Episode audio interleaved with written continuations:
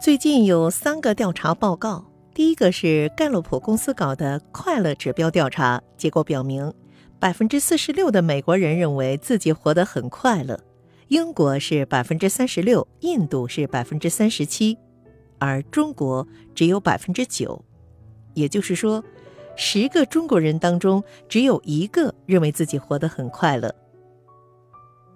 第二个是财经作家吴晓波搞的一个调查，结果表明，中国三分之二的富豪活得不快乐。第三个是胡润搞的《百万富豪幸福感报告》，结果表明，中国越富有的人越不快乐。为什么拿这三个调查报告说事？只是想说，为什么我们只关注学历，只关注成功，却不关注幸福呢？中国越来越富饶，我们越来越富裕，但为什么我们却把幸福弄丢了呢？有一个故事讲，查克把钓鱼看作是世间第一幸福。每到冬天，他会很沮丧，因为所有的湖都结冰了。一位朋友告诉他，可以去冰上钓鱼呀。第二天，查克找到一块平滑的冰，凿开一个洞，抛下钩饵，耐心等待。钓了两个小时，却没有鱼上钩。这里没鱼，背后传来一个声音。查克没有理睬。一个小时后，背后又传来那个声音：“这里真的没有鱼。”但查克还是不予理睬。他几个月没钓鱼了，岂肯轻易放弃？一个小时过去了，那个声音再次响起：“你呀。”不可能在这里钓到鱼。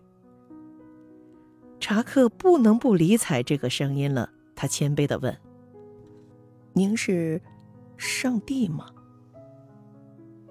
不，我是溜冰场经理。”幸福就是那条鱼，我们就是查克。我们一直忙着钓取那条大鱼，但遗憾的是，我们选错了地方。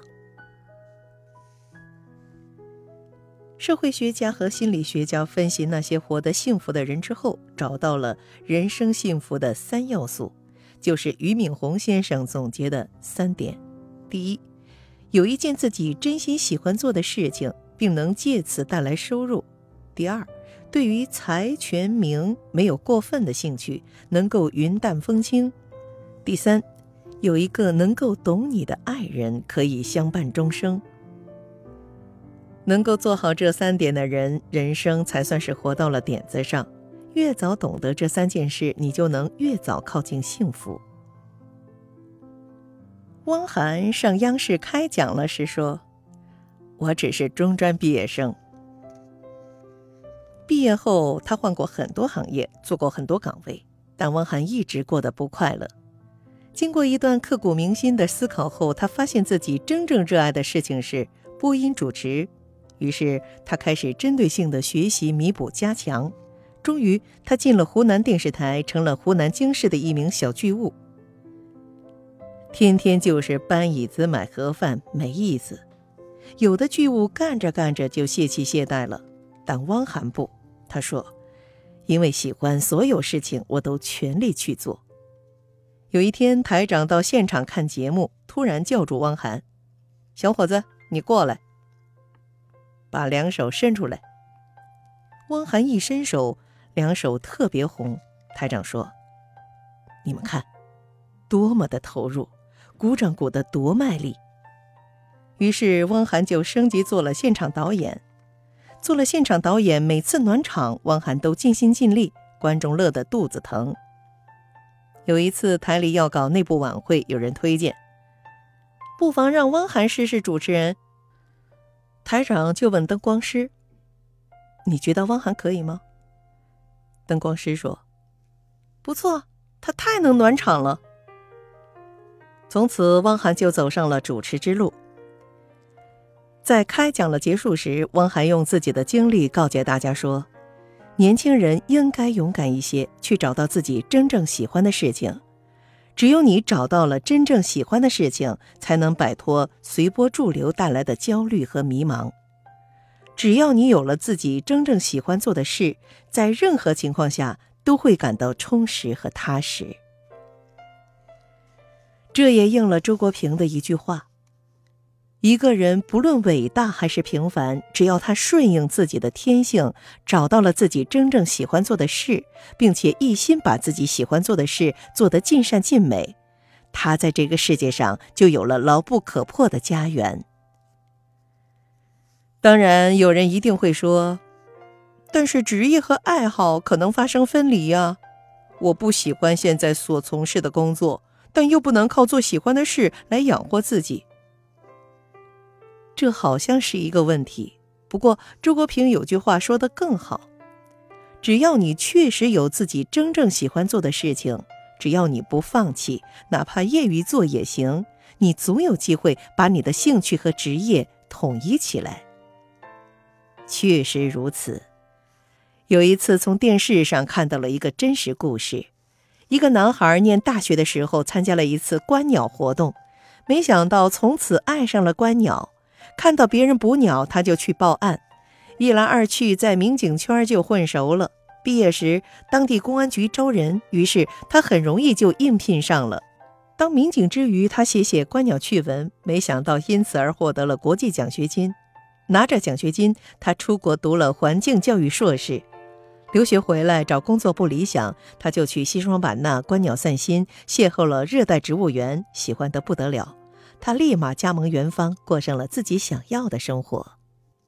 大家看，这就是周国平说的：“只要用心坚持，总有机会。”大多数人努力程度之低，根本轮不到你去拼天赋。人的能力虽有大小，但有一点是共同的。就是一个人有自己真正喜欢做的事，才会活得有意思、有滋味。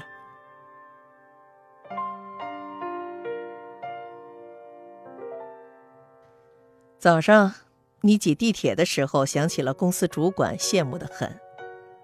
我能当上主管就好了，月薪多两千呢。此时，你主管正坐在马桶上，他想起了邻居强，羡慕的很。强是个处长，在市中心有三套房。此时，强正在吃早饭，他想起了同学刚，羡慕的很。刚在做生意，月收入几十万，一身名牌，住着豪宅，开着名车。这时，刚正躺在床上看新闻，他看到了马云，也羡慕的不得了。有一天，我能成为首富就好了。你看，这就是贪得无厌的我们，在追求幸福的过程中，我们以两种方式失去了自我。第一种是生活给别人看。漫画家朱德庸对此有段精彩的描述：他穿时尚衣服是为了让别人看，他开的车也是为了让别人看，他买别墅也是为了让别人看。他送孩子上名校也是为了让别人看，他一切的一切都是为了给别人看自己的财富、品味、成绩，从而刷出我比别人过得好的优越感。第二种是看别人如何生活，别人有了豪车，我也想要豪车；别人有了别墅，我也想要别墅；别人孩子读名校，我家孩子也要读名校，从而证明，你看。我也跟你一样好，为了刷出我比你好或者我跟你一样好的存在感，我们在气喘吁吁中度过了一生。电影《少年派的奇幻漂流》中有一个美丽的食人岛，这岛上不仅景色绝美，还有丰富的淡水和食物。躺在沙滩上晒着阳光，可到了夜晚，岛上湖水就会变成强酸，把人与动物。全部消融掉。食人岛是一个隐喻，指的是那些看起来能给我们带来幸福的东西，其实恰恰是吃掉我们之所在。有人说，我不幸福，因为没钱，有了钱就幸福了。有人说，我不幸福，因为没有权，有了权就幸福了。有人说，我不幸福，因为没名。有了名就幸福了，但最终的结果是，得到钱之后，我们期待更多的钱；得到权之后，我们期待更大的权；得到名之后，我们期待更大的名。二零一三年，法国市场调查公司做了一个调查，结果显示，百分之七十一的中国人表示将根据自己拥有物质的多少衡量个人成功。在所调查国家中，国人位居榜首，而全球平均数据为百分之三十四。得陇望蜀，这就是我们痛苦的根源。一个人的欲望超过了你的自然需要，超出以上的那些部分，都是你痛苦的根源。我们如何才能获得幸福？爱因斯坦说：“同一层面的问题不可能在同一个层面解决，只有在高于它的层面才能解决。在物质层面，永远无法解决幸福的问题。”幸福的问题只有在内心的层面才能解决。电影《麻烦家族》里讲了一个故事：黄磊他妈执意要和他爸离婚，原因很简单，他老爸往他老妈养的兰花盆里弹烟灰，多次劝说无效之后，他妈终于忍无可忍，递过一纸离婚协议书：“我们离了吧。”子女们知道后，纷纷前来规劝。他妈妈只有一句话：“过不到一块儿去。”这话什么意思？他不懂我。现在很多人谈恋爱，首要标准是：我要找个长得乖的、长得帅的；我要找个经济条件好的、有钱的；我要找个我爱的人；我要找个爱我的人。很少有人会说：“我要找个懂我的人。”其实，在爱情里，懂得远远比帅更重要，懂得远远比钱更重要，懂得远比爱更重要。在人与人的关系当中，理解才是真正的基石。所以，廖一梅说，在人的一生中，遇到爱、遇到性都不稀罕，稀罕的是遇到了解。佘华录记录过一件事。一天吃过晚饭后，苏东坡带着姬妾们在院中散步。他拍着肚皮问左右姬妾：“你们说说看，肚中所装何物？”一妾说：“满腹都是文章。”东坡不以为然。又一个妾说：“满腹都是实践。”东坡还是不以为然。这时，小妾周云说了一句：“装着一肚皮不合时宜。”东坡捧腹大笑：“知我者，朝云也。”后来，朝云病逝，东坡大哭三天：“不合时宜，唯有朝云能使我独弹古调，每逢暮雨倍思亲。”钱钟书写《围城》的时候，每写几页稿就会教杨绛看。我笑，他也笑；我大笑，他也大笑。有时我放下稿子和他相对大笑，笑的不仅是书上的事，还有书外的事，彼此不用说笑什么，就已万分明了。好的婚姻就这般灵魂相配。杨绛说。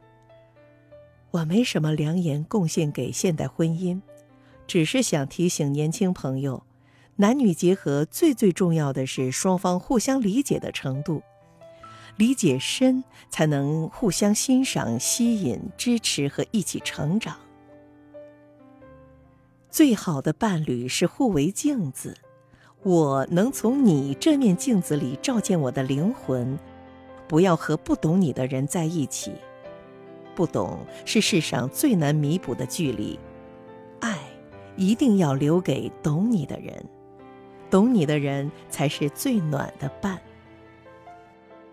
明慧和尚在深山修行，每次打坐快入定时，他就会遇到一只大蜘蛛来捣蛋，从而无法安然入定。明慧十分苦恼，便向师傅求教。